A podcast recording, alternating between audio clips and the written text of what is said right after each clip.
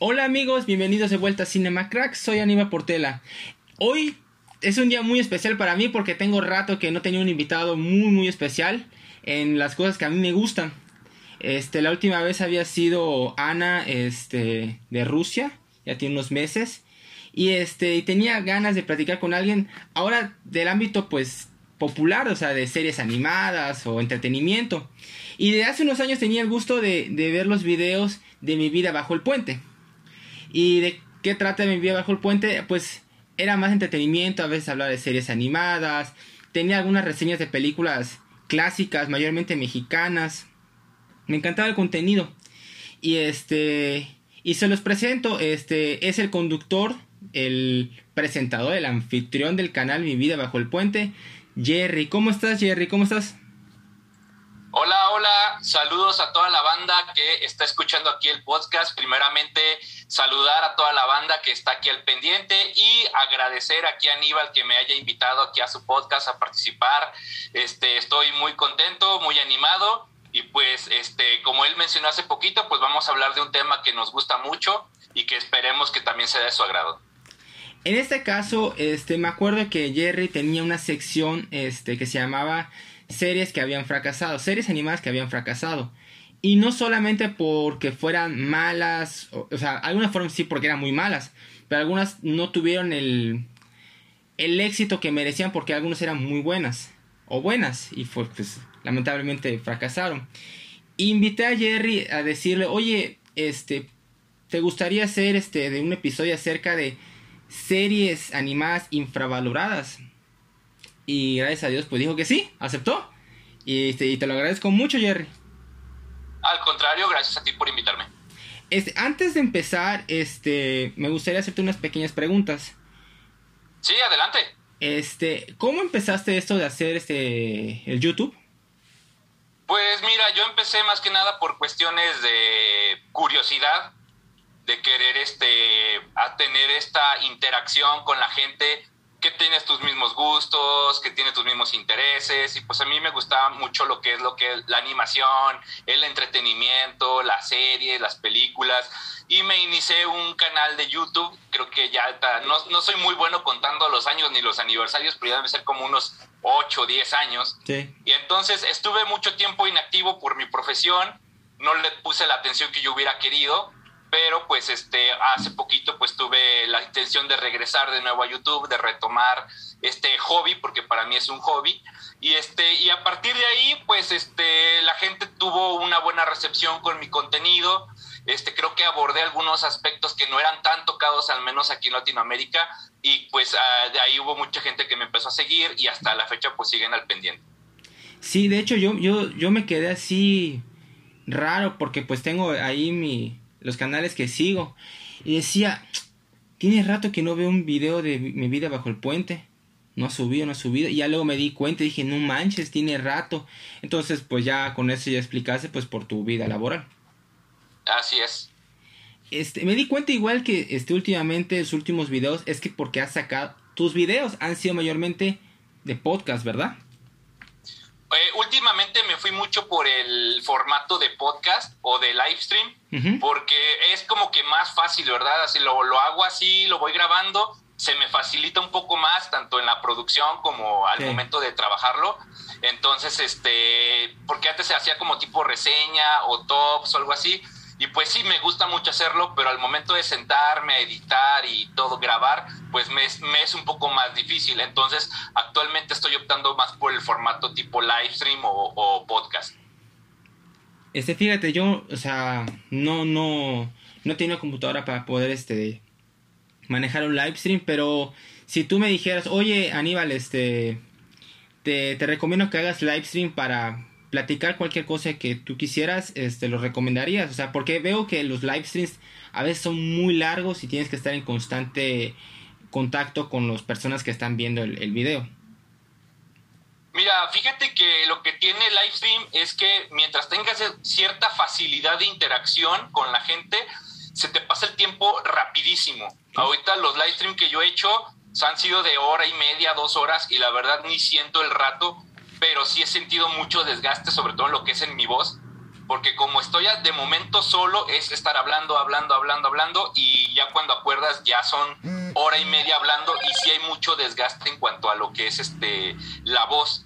Pero aparte de eso, creo que ya cuando le vas agarrando el truco, sobre todo para hacerlos más interactivos, de poner imágenes, videos durante el live stream, eh, al momento de estar jugando un juego o algo así, este, ya cuando le agarras la maña es eh, bastante satisfactorio y bastante divertido hacerlo.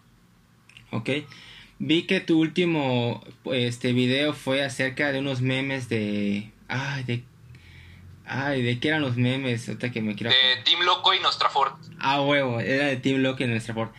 Bueno, yo creo que te puedo. Bueno, creo que es casi tema obligado que tu próximo video debe ser memes, pero de, de Will Smith. Fíjate que estoy pensando en, mi en el próximo live a hablar, aunque sea poquito del tema, porque, bueno, lo, lo, que tiene el live stream es que también te permite hablar de un tema relevante en friega. O sea, no tienes que preparar nada, simplemente estás en vivo y ahora le hablemos del tema. Ya, ya, ya. Y nada más para que algo rapidito, este... ¿Qué lado estás? ¿De un lado o el otro? ¿O neutral y te divertices con los memes? ¿De quién? ¿De Will Smith? Ándale. Pues mira, yo la verdad, así desde el punto de vista de muy personal, sí considero como que Will Smith se pasó poquito. Digo, ya es una celebridad, ya tiene muchos años en el ojo público, ya debería tener la piel un poquito más gruesa.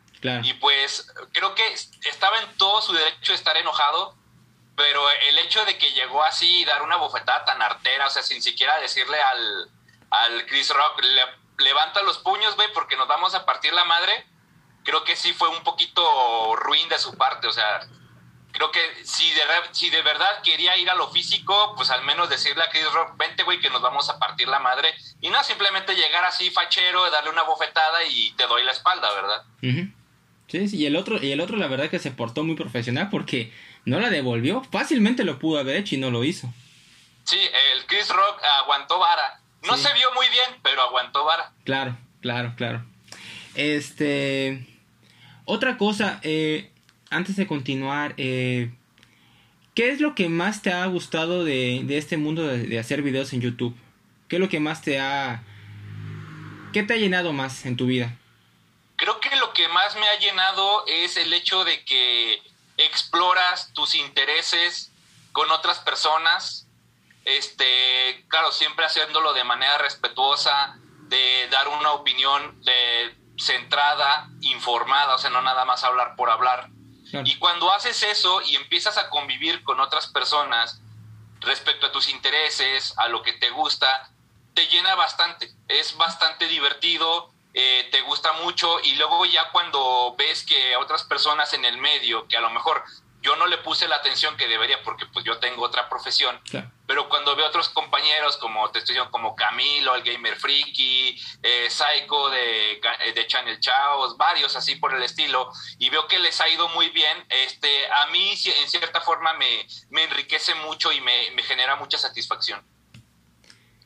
Este, fíjate que casi igual es la misma reacción que yo tengo, porque yo empecé esto del podcast, pues en parte por la pandemia no había nada más que hacer. Entonces, desde hace como seis meses antes de que empezara la pandemia, pues dije, quiero hacer algo pues de lo que me gusta y empecé pues haciendo este podcast de películas. Después pasé a anime, pasé a deportes porque pues también me gusta. Este de y me gustaba la idea de pues compartir y, y no solo de lo mío, sino con otras personas de sus gustos. Y eso creo que en parte ayuda pues emocionalmente y, y, no sé, mentalmente. Sí, o sea, es algo que poco a poco te va complementando en otros aspectos, porque digo, al menos mi profesión no tiene nada que ver con lo que hago en YouTube, pero siento que en cierta forma me, me, complementa en otras cosas. Y otra cosa antes que se me olvide, el, el, el avatar que tienes, el muñeco que tienes, tú lo hiciste, le pediste a alguien que te lo porque la neta está chingón. Ah, mira, yo cuando diseñé el personaje, el de el monito de lentes y traje, lo que la, la, idea era que fuera lo más genérico posible, o sea, que no fuera, que no tuviera un rasgo muy distintivo, que fuera muy simple. Y lo primero que se me ocurrió fue un traje negro con unos lentes negros.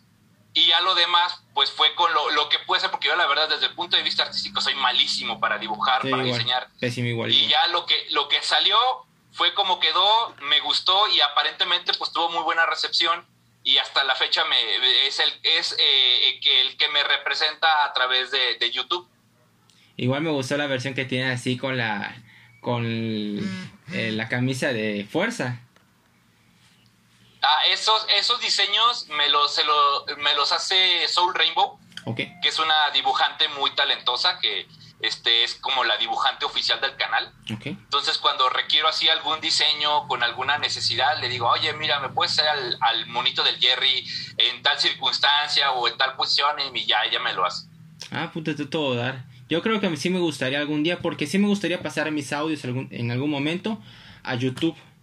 Tal vez este, no solo con una portada, sino poniéndolo así como tú tienes o, o algo distinto para que no se vea nada más solo una imagen, sino que tenga otras cosas más.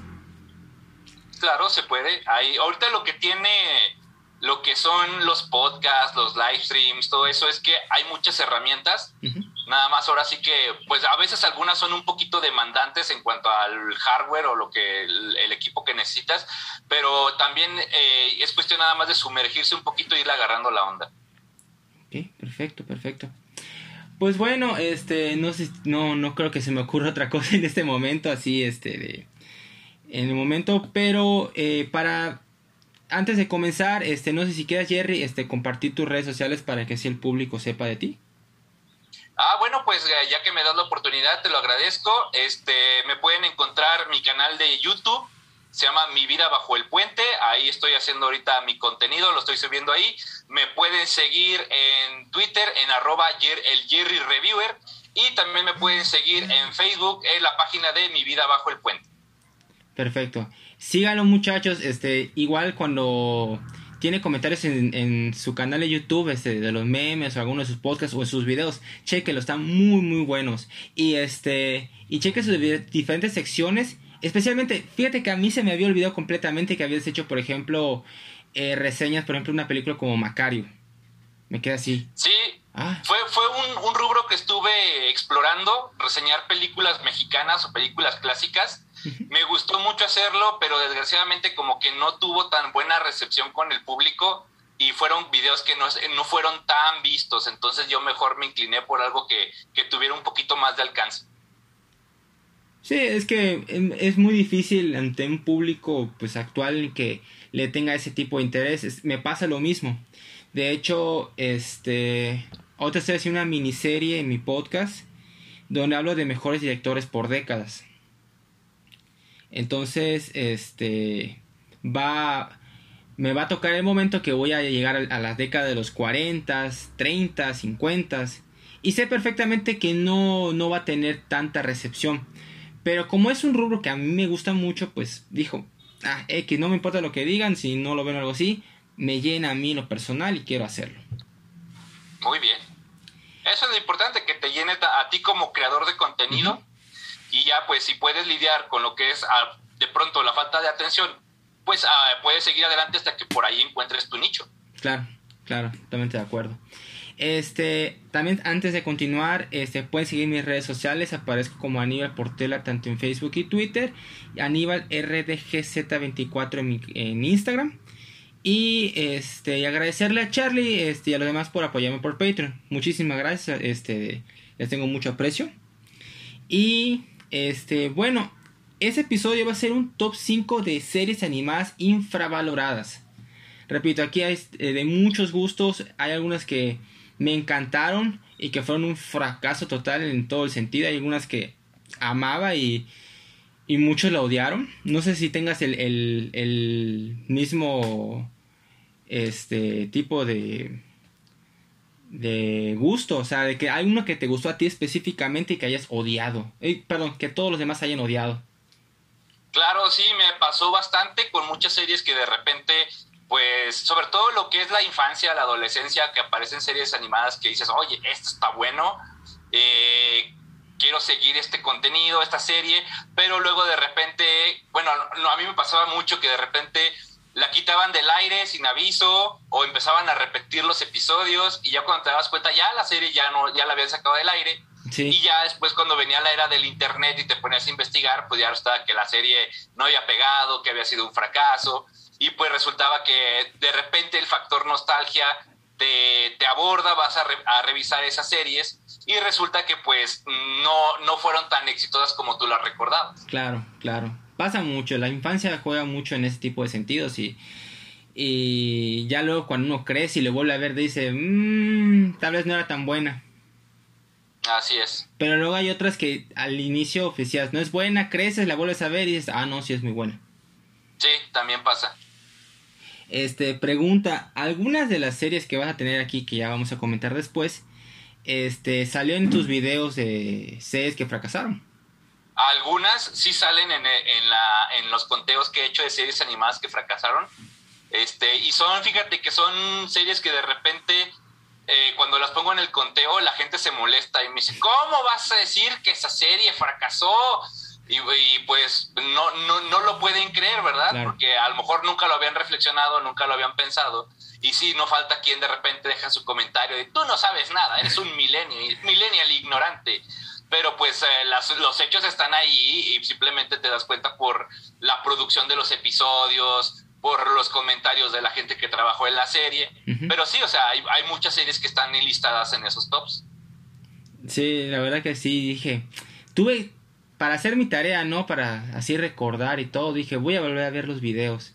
Y sí, este sí, este sí.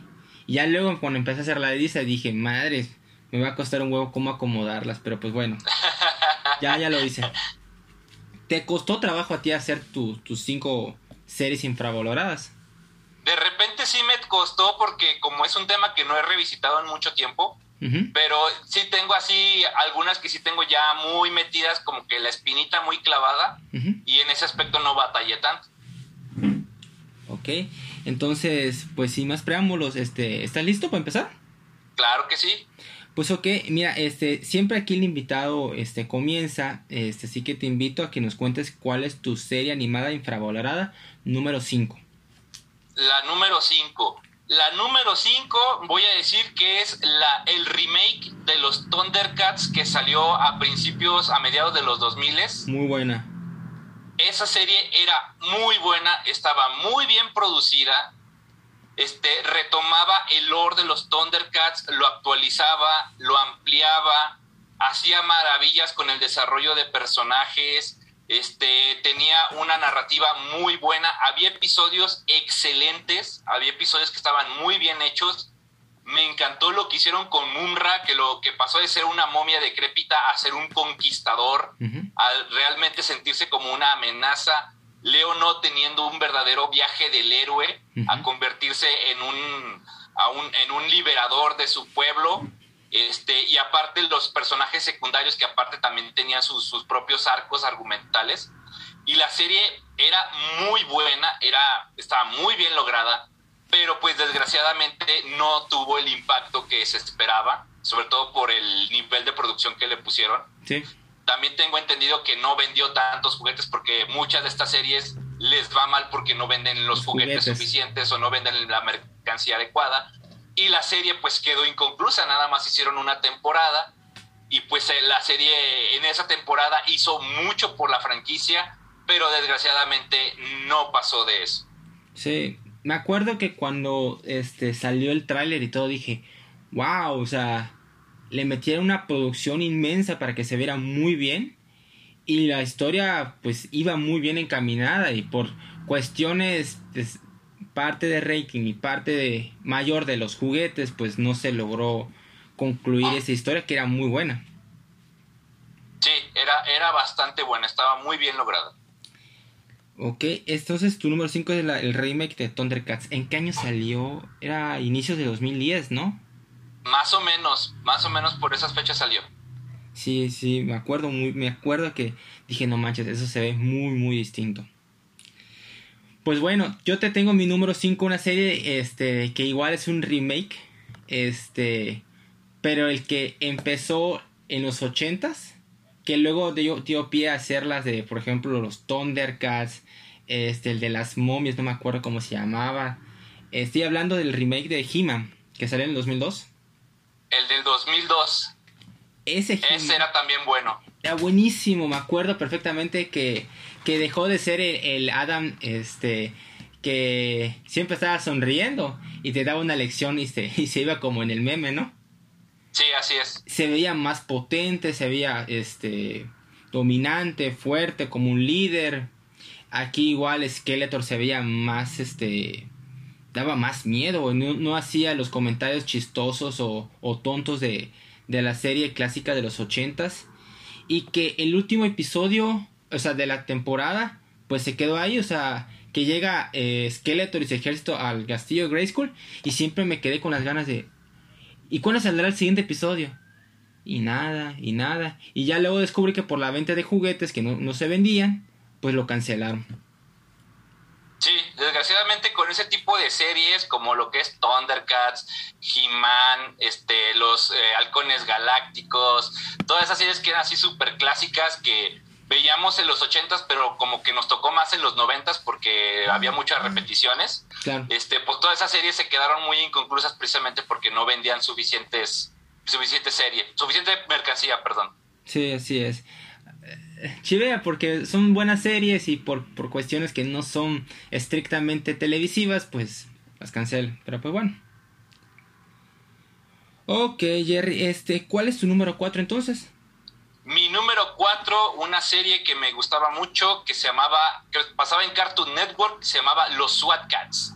SWAT Cats, ok. SWAT Cats, eran unos, era una serie de acción ¿Qué? Que eran, era, era una serie de pinches furros, para que se vayan haciendo una idea.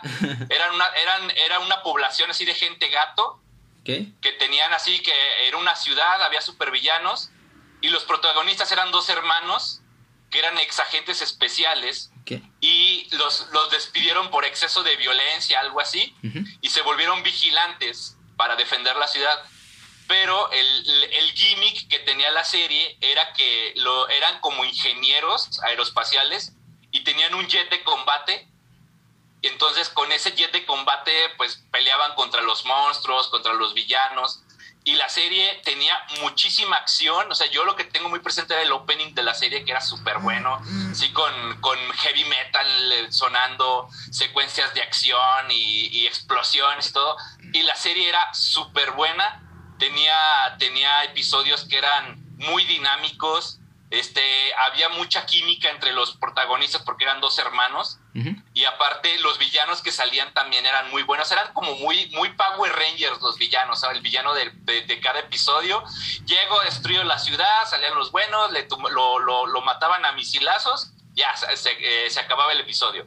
Era muy entretenido, muy dinámico, Desgraciadamente la serie solamente duró creo que dos temporadas y la segunda salió como que muy a la... A la, pues muy como para acabar, muy, muy para cumplir el compromiso. Y ah, tengo entendido que hasta la fecha hay muchos fans pidiendo que, que rehagan la serie, pero todavía está así como que en veremos. Fíjate que es la primera vez que lo escucho. ¿En qué año salió? Salió por ahí del... por ahí de los 2000. Rayos, Cartoon Network. Fíjate que no me acuerdo, tendría que buscarlo porque no me acuerdo. Sí, es que, es que ese es el punto, es como que una serie muy desconocida y era, fue de las primeras que Cartoon Network empezó a hacer.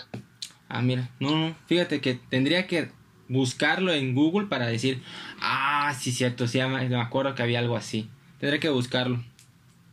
¿Ok? Entonces ese fue tu número 4, ¿verdad? Mi número 4, los SWAT Cats. Ok, mi número 4, este, tengo una de las series negras, series de comedia negra más locas, este, sucias y todo. Es la de la Casa de los Dibujos. Ah, la Casa de los Dibujos. Es, esa serie actualmente no, no la veríamos en ningún lado. No, no. Con la corrección política, ya nadie se animaría a producirla. No, ni de pedo. O sea, me acuerdo cuando lo, lo veía que estaba en MTV Pero este yo no lo veía, yo este no sabía que pasaban eso porque lo último de memoria que tenía de MTV en series animadas o era Stripperella, Celebrity Deathmatch o Remy Stimpy. Entonces perdí contacto con MTV y luego un primo me dice, "Oye, ¿me ya viste la casa de los dibujos? La casa de los dibujos, ¿qué madre es eso?" Está en MTV. Ah, ok, está bueno. Y me lo puso y me estaba cagando de risa, hacía más no poder. Mi personaje favorito de todos era Capitanazo, güey. La voz de Freezer con él. Sí, sí, la, la, la, el Capitanazo era un, era un desmadre porque era el que más abusaban para hacer el humor negro. Sí, güey. Entonces siempre lo ponían que eh, de violador, de misógino, de abusivo, de, de idiota, de homofóbico, de, de, todo lo que te puedas imaginar, Capitanazo lo era y lo, y lo extrapolaba a niveles de humor increíbles. Este, nunca, nunca voy a olvidar cuando este va a la ciudad y está destruida por el, por su bebé, por su hijo gigante. Entonces agarra una persona muerta y le dice, ¿qué pasó ciudadano? Es, ah, con que no quiere hablar. Tal vez una torcida de cuello lo haga hablar. sí, era terrible, era terrible. Ay, Dios mío. Y, y lo que me chivió fue que lo cancelaron después de tres temporadas.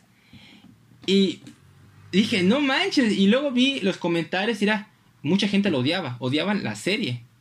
Sí, había mucha gente que se sentía muy incómoda con la serie, pero es porque, bueno, es que era, era, apelaba mucho a lo políticamente incorrecto. Claro. Y en esa fecha, pues estábamos como que entrando a esa, a ese umbral de la corrección política y pues eh, ya fue cuando MTV dijo, no, pues ya mejor vamos cerrando este, este show. E incluso me acuerdo que en el, mismo, en el mismo show hacían muchos chistes al hecho de que cada rato los querían cancelar. Sí, así es, así es, así es. Y lamentablemente nunca tuvo tampoco la popularidad como South Park, que sí tiene, para defenderse y decir, bueno, al menos tenemos mucho rating y este, vamos a tratar de, de aguantarlo. No lo tuvo, entonces, pues se suma con que mucha gente lo odiaba, pues lo, lo terminaron cancelando. Una lástima completamente de... sí, desgraciadamente pasó, pero pues bueno, la serie todavía está ahí para poderla disfrutar porque ya actualmente algo como eso no se va a volver a ver. Ciertamente, ciertamente. Ok, este, ¿cuál fue, cuál es tu número 3 entonces? Mi número 3 va a ser la serie de Titán Simbiótico, otro, otra serie de Cartoon Network. Ah, sí, esa sí me acuerdo. Titán simbiótico del, del genio Gendy Tartakovsky, del mismo que nos trajo el laboratorio de Dexter, este, y eh, que nos trajo también eh, Samurai Jack. Uh -huh. Este, esta serie, pues, eh, lo que tenía era que más bien estaba eh, dirigida a un público adolescente que, que no le supo dar una buena recepción, ¿verdad? Claro. Este, la serie tenía mucho drama adolescente, mucha ciencia ficción, mucha acción. Este, eh, Gendy Tartakovsky tiene un estilo muy particular para hacer sus series porque son series muy pasivas, uh -huh. que de repente tienen un boom y ya se acaba el episodio. Claro. Entonces, como que ese, ese tipo de narrativa no pega mucho con los adolescentes. Además que por lo mismo, por la demografía, supuestamente una, hubo una bronca por los derechos de la mercancía de, de, de la serie. No pudieron, o, o no pudieron o no quisieron vender juguetes y fue donde dijeron, ya hasta aquí llega la serie, este, ya la cancelamos y la serie quedó así súper inconclusa. No, eh, no, no, no, le dieron cierre a ningún arco argumental, este, quedó en un conflicto completamente planteado. Y pues ya cuando la serie no regresó, sí hubo mucha gente que se quejó porque como el autor, Genny Tartakovsky, es muy conocido, sí había como que un público de culto que estaba al pendiente, pero desgraciadamente no fue suficiente para salvar la serie. Una lástima, sí me acuerdo, tengo chispas así en mi memoria de Titán Simbiótico. Y ya una vez creces y empecé a investigar. Y dije, ay, no manches, ese creador igual de, de Dexter y de Samurai Jack. ¿Qué onda? Sí. Que igual Samurai Jack estuvo cerca de ser otra serie esas infravaloradas, pero gracias al apoyo se volvió a dar la oportunidad y ya pues lograron terminar la serie. Sí, es, es, bueno, ahorita debido a la magia del internet y a las cargas de nostalgia, eh, pasó como con Samurai Jack, que ya era una serie que ya estaba virtualmente cancelada, uh -huh. Que, y que debido al apoyo de los fans, es una serie que regresó y regresó con muchísima fanfarra y muchísimo apoyo y le dio un cierre épico a la serie. Claro. ¿Te gustó el final? Sí, estuvo, estuvo, estuvo melancólico, pero eh, creo que fue lo que siempre trató de el autor, fue lo que siempre quiso plantear, que era que Jack era un héroe trágico, todo, todo su viaje era trágico. Sí, a, mí igual me gustó mucho, o sea, se sintió como el final merecido para la historia, no tanto para, digamos que un final feliz para el personaje, pero sí era lo que necesitaba para englobar esta historia trágica. Así es. Ok, ese fue tu número 3, Titán Simbiótico. Titán Simbiótico. Bueno, mi número 3 es una serie que cuando la vi, era, es de Disney, es de Disney, este, me acuerdo de pequeño, que yo tuve Disney, este, como en el 2006, 2005. Este, y veía así, este, Tarzán, Buzz Lightyear y una que otra cosa.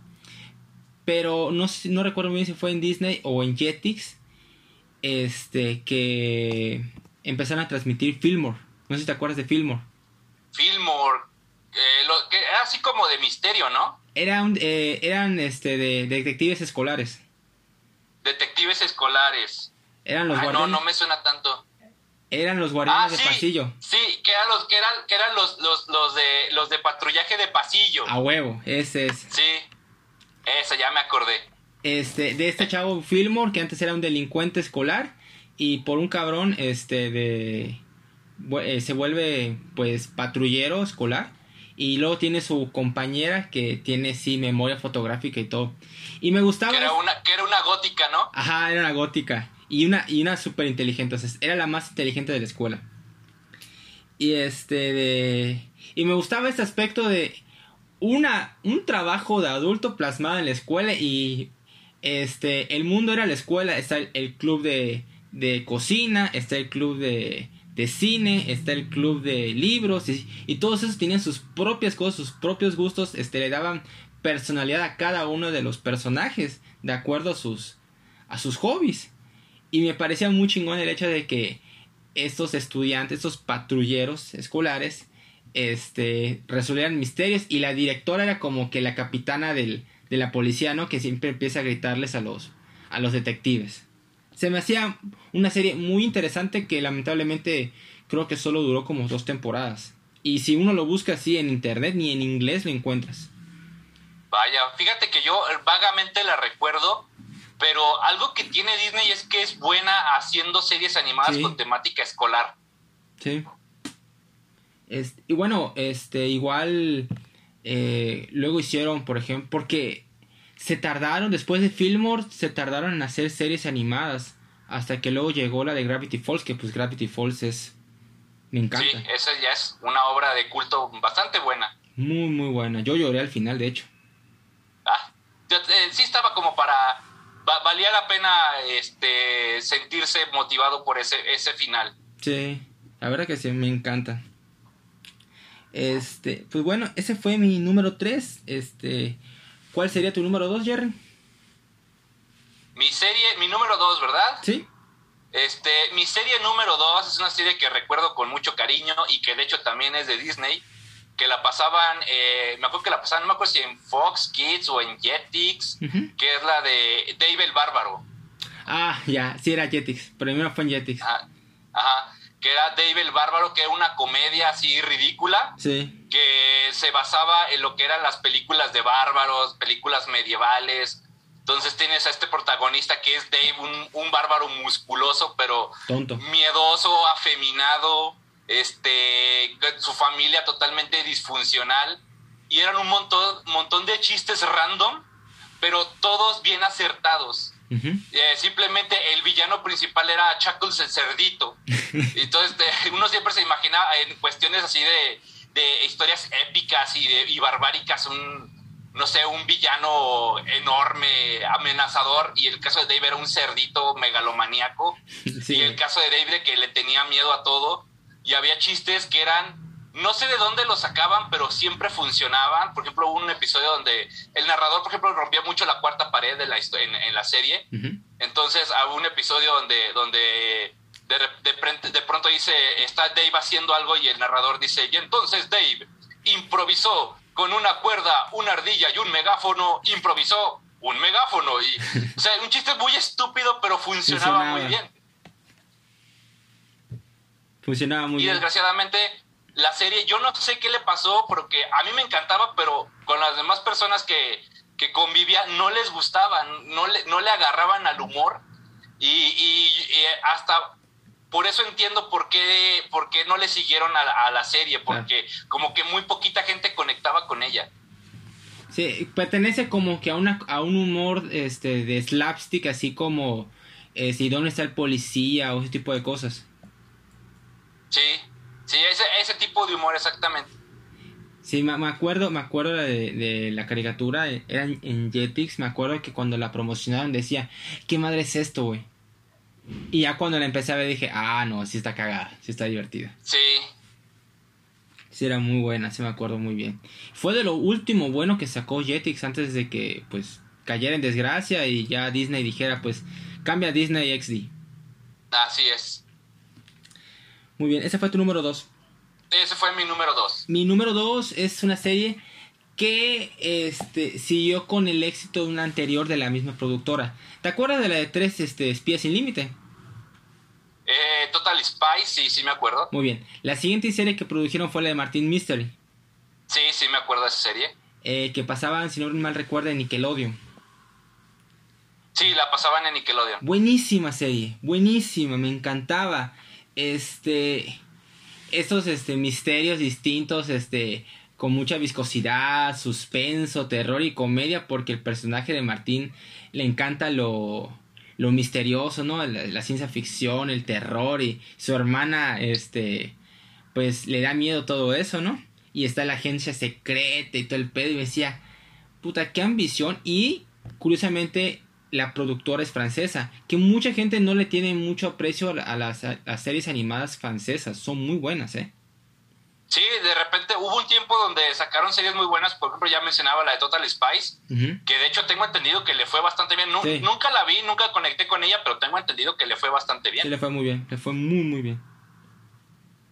Yo lo que me acuerdo mucho de esa serie de Martin Mystery es que no me quedaba muy bien la dinámica entre el protagonista Martin y la otra chava, porque supuestamente eran como hermanos o medios hermanos, pero cada rato se tiraban la onda medio raro y yo, bueno, ¿son o no son hermanos? Ok, ya, ya te entendí. Yo igual tenía esa idea, pero pues siempre dije, ah, pues son hermanos, o sea, no le prestaba mucha atención, prestaba más atención al, al, al caso que tenía, ¿no? Que al monstruo del fango, que el que el fantasma, el fantasma de no sé qué librería, ese tipo de cosas, ya me parece más interesante esto. Y cómo se hacen amigos del cavernícola, ¿no? Ah, sí, me, caía bien el cavernícola, se llamaba, creo que se llamaba Java. Java. Java el cavernícola, que era como el bonachón del grupo, pero siempre andaba como que siempre, siempre salvaba el día. Ajá, y él, y él consigue trabajo de conserje en la escuela. Ah, sí. Estaba cagada. Ah, y también le copiaron este de lo de Total Spice lo de que de cada lado siempre aparecía la puerta para ir a la agencia. Ajá. Entonces. Sí, pero, sí, algo así pasaba, que de repente tal puerta y la abrían y llegaban a la agencia. Que era como una especie de hombres de negro. Ándale, ándale. Y este de. Y también, si no mal recuerdo, tienen un. Tienen un crossover con Total Spice. Ah, eso sí no supe. Sí, tiene un crossover. Pero me, pareció muy raro el crossover porque el doblaje de Total Spice es de México y el doblaje de Martin Mystery era el de Venezuela. Ay, ¿cómo lo hicieron? yo creo que cambiaron actores para poder hacerlo. Cambiaron los de. ¿Cómo se llama? Ah, ay, no me acuerdo con quién. O sea, si hicieron puro doblaje mexicano o puro Venezuela. No recuerdo muy bien pero sí tuvieron que cambiarlo, no, no se coordinaron. Y fue una lástima porque las dos series tenían muy buenos doblajes, entonces... Sí, los dos eran buenos. Y sí, normalmente ya cuando te encariñas con un doblaje y te lo ponen así, luego no, disfrutas tanto la, el, resultado. Pasó como por ejemplo con Jimmy Neutron y los Padrinos Mágicos. Ah, sí, sí, también, ahí sí se sintió muy, muy notable el cambio de actores. Sí, no, no, no me agradó para nada. O sea, está buena la historia, pero los doblajes... Nada, no fue lo mismo. Sí. Pero bueno, este, ese fue mi número dos. Este, ¿cuál entonces es tu serie animada infravalorada número uno, Jerry? Fíjate que en un principio hubiera dicho que era la de Invasor Sim, pero Invasor Sim regresó en película en, en, Netflix, porque fue una serie que cortaron así sin avisar y era una serie súper buena, súper vanguardista, pero bueno, no, no quedó así, hubo, hubo un regreso en, en Netflix. Entonces, pues la que yo diría que está en mi número uno sería la de Fenomenoide, que uno de los, una serie de Warner que fue como que un descalabro enorme para el estudio, porque pues venía de hacer eh, Tiny Toons, venía de hacer Animaniacs, venía de hacer Pinky Cerebro, que todos son super éxitos, series que tienen casi 100 episodios, muchas temporadas, mucha venta de mercancía, y de repente sale Fenomenoide, este, muy a huevo, temporada y media, y a nadie le gustó, nadie la entendió, a mí me gustaba mucho porque era un humor muy peculiar, era un humor que realmente tenías que pensarlo un poquito. Era este, yo, yo lo considero un humor como el que usaba este comediante Andy Kaufman. sí. Porque era un humor que apelaba mucho al, a la circunstancia. Y a que tú dijeras, es que esto no es normal o esto no debería estar pasando. Y de ahí surgía el humor. Pero había muchas personas que al momento de ver la serie simplemente no entendían, no, no le agarraban nada el humor y entonces pues eh, fue demasiado, creo yo, adelantada a su tiempo y fue para, para Warner, que estaba acostumbrada a tener series que pegaban y pegaban y tenían rating muy alto y vendían mucho, pues dijeron, no, ¿sabes qué? Este ya, ya este, cancélala. Incluso había hasta episodios de Fenomenoide donde, donde hacían chistes de que los iban a cancelar para sacar más episodios de Animaniacs. Sí era muy buena. Hasta, hasta el intro del show me encantaba, este, de fenomenoide, fenomenoide. Siempre. Sí, el, opening era una genialidad. Es, este, salvar el mundo entero es su mayor empeño. Siempre, siempre te ayudará, fenomenoide, fenomenoide. Era, era muy buena, a mí me encantaba. De hecho, lo tengo en mis menciones, o sea, lo tengo aquí afuerita de mi lista, o sea, no entró por nada. Sí me encantaba. Y, y luego este, las disparatadas de, por ejemplo, el villano que era el cerebro. Ah, sí, este, la mente se La mente, la mente, la mente. Este, eh, como Fenomenoide este, tenía, este, tenía su novia y, y el policía, ¿cómo se llamaba? El policía, su este, amigo. Ay, no me acuerdo cómo se llamaba, pero el policía siempre lo distraía. Iba Fenomenoide a hacer su misión y se lo encontraba al, policía y le decía, Fenomenoide, ¿qué te parece si vamos a la feria del helado? Y si iban a tomar helado. Sí, güey, sí, sí, es cierto, sí es cierto, sí es cierto. Ah, la madre. Eh, ¿Cuál, qué otra? Ah, este, como, pues, el alter ego, ¿no? Que es Dexter, que es el... La, Dexter. La persona real. Este, de... Ah, me acuerdo que hay un episodio donde eh, se enfrenta al hombre lobo, ¿no? Porque el Señor le pide que le ayude a ser una persona normal. Ajá. ¿Y cómo es que se transforma en fenomenoide? Entonces es Dexter, cambia como que a un psiquiatra, pasa como que a un monstruo y ya su cara de fenomenoide. Sí, que, que, parodian las transformaciones clásicas de los hombres lobos, que era así como por fotogramas. Así es.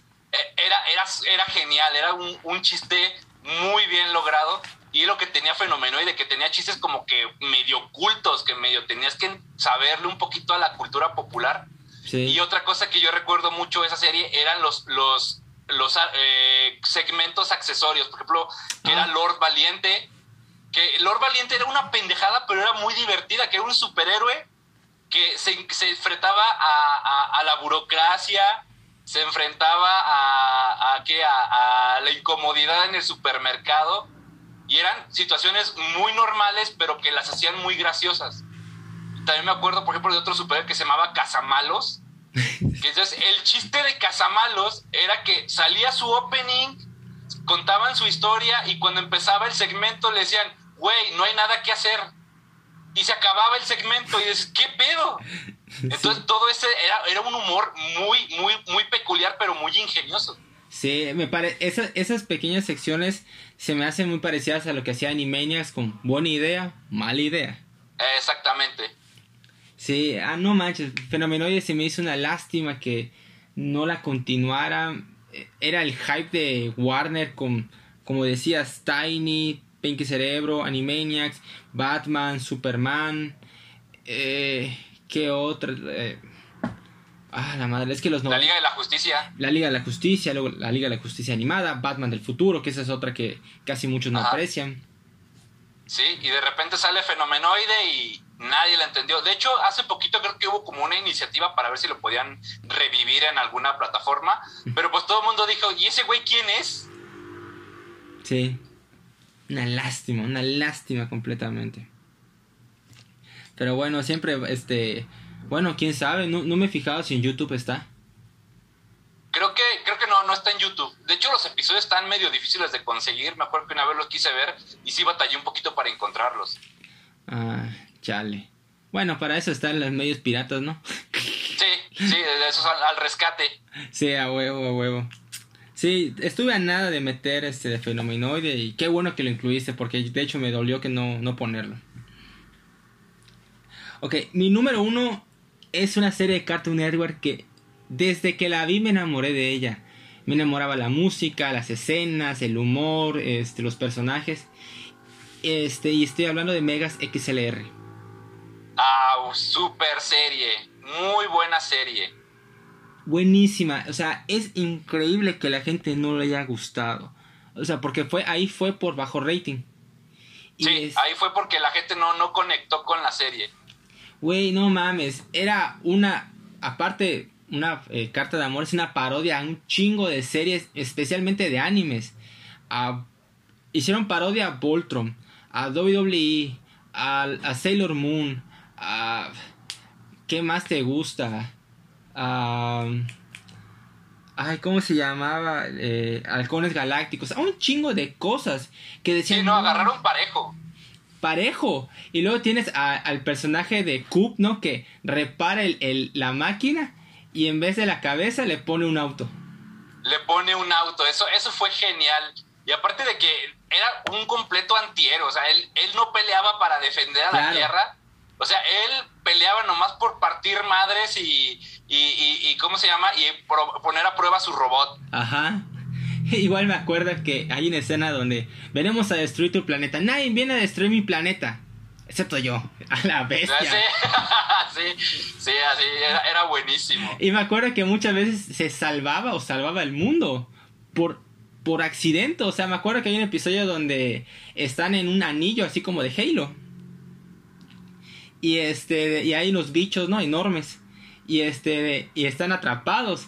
Y le dicen, este, ¿qué botón debo usar? Este, capullos, este, mata insectos. Y él nada más agarra la mano y toca todos los botones. Y pum, saca como que un ataque de, del ave fénix y se chinga a todos, güey. ¿Qué pedo? Sí, siempre, siempre sacaban como un power up bien pendejo, o sea, referenciando a lo que son las series de anime, de mechas y todo eso. Siempre sacaba un power up bien pendejo y terminaba ganándole a los malos. Sacaba una espadota, quién sabe de dónde, o un cañón, quién sabe de dónde pero e, esa era, esa era la gracia de la serie, de que al final decía, oh, salvé al mundo y la ciudad toda destrozada, toda destruida. Y, era, era buenísimo. Y, por ejemplo, me acuerdo mucho del, del, del, amigo, que era un miedoso, bueno, para nada. Pero que siempre era como que el que le decía, güey, ¿para qué salvas el mundo? Mejor vámonos. O, o, o, o güey, no, no, no, no, no te arriesgues tanto con este robot. Mejor vámonos a otro planeta o cualquier otra cosa, pero siempre era como que el cobarde y la amiga que era, no acuerdo que era Kira, que era, que era un soldado del futuro. Sí. Que era como que la voz de la razón, pero nunca le hacían caso. Nunca, güey. Nunca le hacían caso. ¿Y sabes cuál fue el que más me caga de risa? Es el de la, el final de la primera temporada donde se enfrentan a los extraterrestres pues principales, que eran los Lord, no me acuerdo muy bien cómo se pronuncia. Que está, este, que van ganando y le dice a los extraterrestres, le dice, este, esas son todas las máquinas que tienes, solo tengo un brazo y sigo limpiando el suelo contigo. ¿Qué tal uno más? Puta, hizo una pinche nave de, de, de 3 kilómetros de altura, ¿no? Y le dice, tenías que preguntar si tenía otra máquina más. Y, está a punto, y están a punto de destruirlos. Y le dice, Cub, si vas a salvar el mundo, hazlo ahora. y empieza a tocar botón así como loco y toca un botón que era un teletransportador y tiene su jugo, tiene su bebida, güey. Teletransporta el jugo a la base de control de la nave. Y va cayendo, va cayendo, va cayendo y ¡pum! O sea, así como se te cae el, el, vaso de agua en tu computadora. Ajá. ¡Pum! Destruye todo. El... Sí, sí, me acuerdo. Que entra el, al, al, a la consola de mando y ¡pum! Se acabó. Y lo que dice el, el, jefe de los alienígenas dice, este, ¿cómo? ¿Cómo supo ese primate dónde golpearnos? Ah, puta, como si fue a propósito, ¿no? Sí.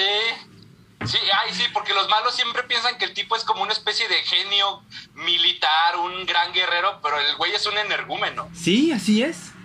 Así es. Y, y así hay un chingo de episodios, son buenísimos. Y me encantaba cómo la edición con la música en los momentos me parecía muy, muy divertido. Ah, no manches. Sí, tenía, tenía muchas cosas buenas. Me gustaba mucho la música, el opening era buenísimo. Sí, buenísimo, buenísimo. Y, también me gusta que al final de, creo que en, el ending, en el final del episodio, ponían así como secuencias De, de, de las secuelas que había dejado este güey después de haber destruido toda la ciudad. Sí, cierto. Ah, de hecho, ese mismo episodio donde destruye la nave maestra, este, en, los créditos ponen una canción de Thanks for everything. Y está así, y termina la última viñeta con Coop y el, y el jefe extraterrestre juntos abrazándose. Ah. Así como cuates. Sí, sí, sí me acuerdo. Ay, Dios mío. Esa fue mi número uno porque le tenía mucho cariño y me pareció un, un crimen que no la continuaran. Pero pues. Bueno. Sí, pues, y, y fíjate, también es como, como la mayoría de, de las series que hemos hablado, de que de que mucha gente realmente no, la, no le gustaba, no, les, no le agarraban el humor mm, y, pues no la veían y pues las terminaban cancelando. Claro, claro, claro. Ay, Dios mío. Pues bueno, este, Jerry, este, ¿qué te pareció esa pequeña colaboración, este, aquí en el podcast?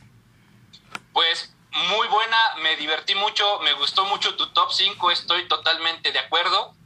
Este, considero que sí son series que estuvieron muy buenas. A lo mejor la, la de Fillmore es la que se me hace un poquito más, más este, oscura en ese aspecto, pero la mayoría de las que mencionaste sí estoy totalmente de acuerdo. Y este, y me pareció muy divertido hacer este ejercicio recordando esas series que, que nos gustaron, que apreciamos, pero que pues desgraciadamente no llegaron a buen término. Sí, lamentablemente. Yo igual, este, me encantó esto, me dio gusto que pusieras a Fenomenoide, la de Thundercats, dije, rayos, sí es cierto, esa será muy buena.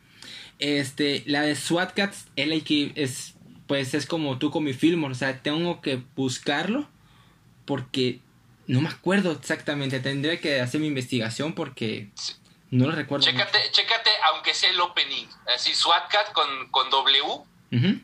de SWAT Cats y chécate aunque sea el opening y vas a decir, oh, eso se veía chido. Ah, pues al rato te voy a mandar un mensaje, este, mencionándolo porque sí, lo tengo que checar, lo tengo que checar muchísimo, porque si es de los años, eh, de los inicios de los 2000 de Cartoon Network, pues era una, fue un inicio prometedor, o sea, de 2000 a 2005 Cartoon Network hacía un contenido muy, de, de un nivel muy alto. Sí, Sí, fue cuando Cartoon Network, eh, digo, es una serie que salió junto con el laboratorio de Dexter, junto con Johnny Bravo, La Vaca y el Pollito. A lo mejor por eso no destacó tanto, porque como que había mucho de dónde escoger. Sí, sí, o sea, tienes, estás compitiendo con otros monstruos. La tienes difícil. Sí, así es. La tienes muy, muy difícil.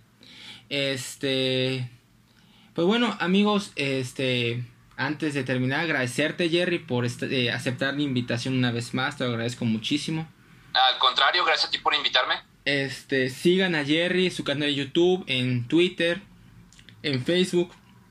Este, ahí tiene mucho contenido. Sigan sus, sus live streams que va a estar haciendo con este. ¿Cada cuándo haces tus live streams o no tienes una fecha en concreto?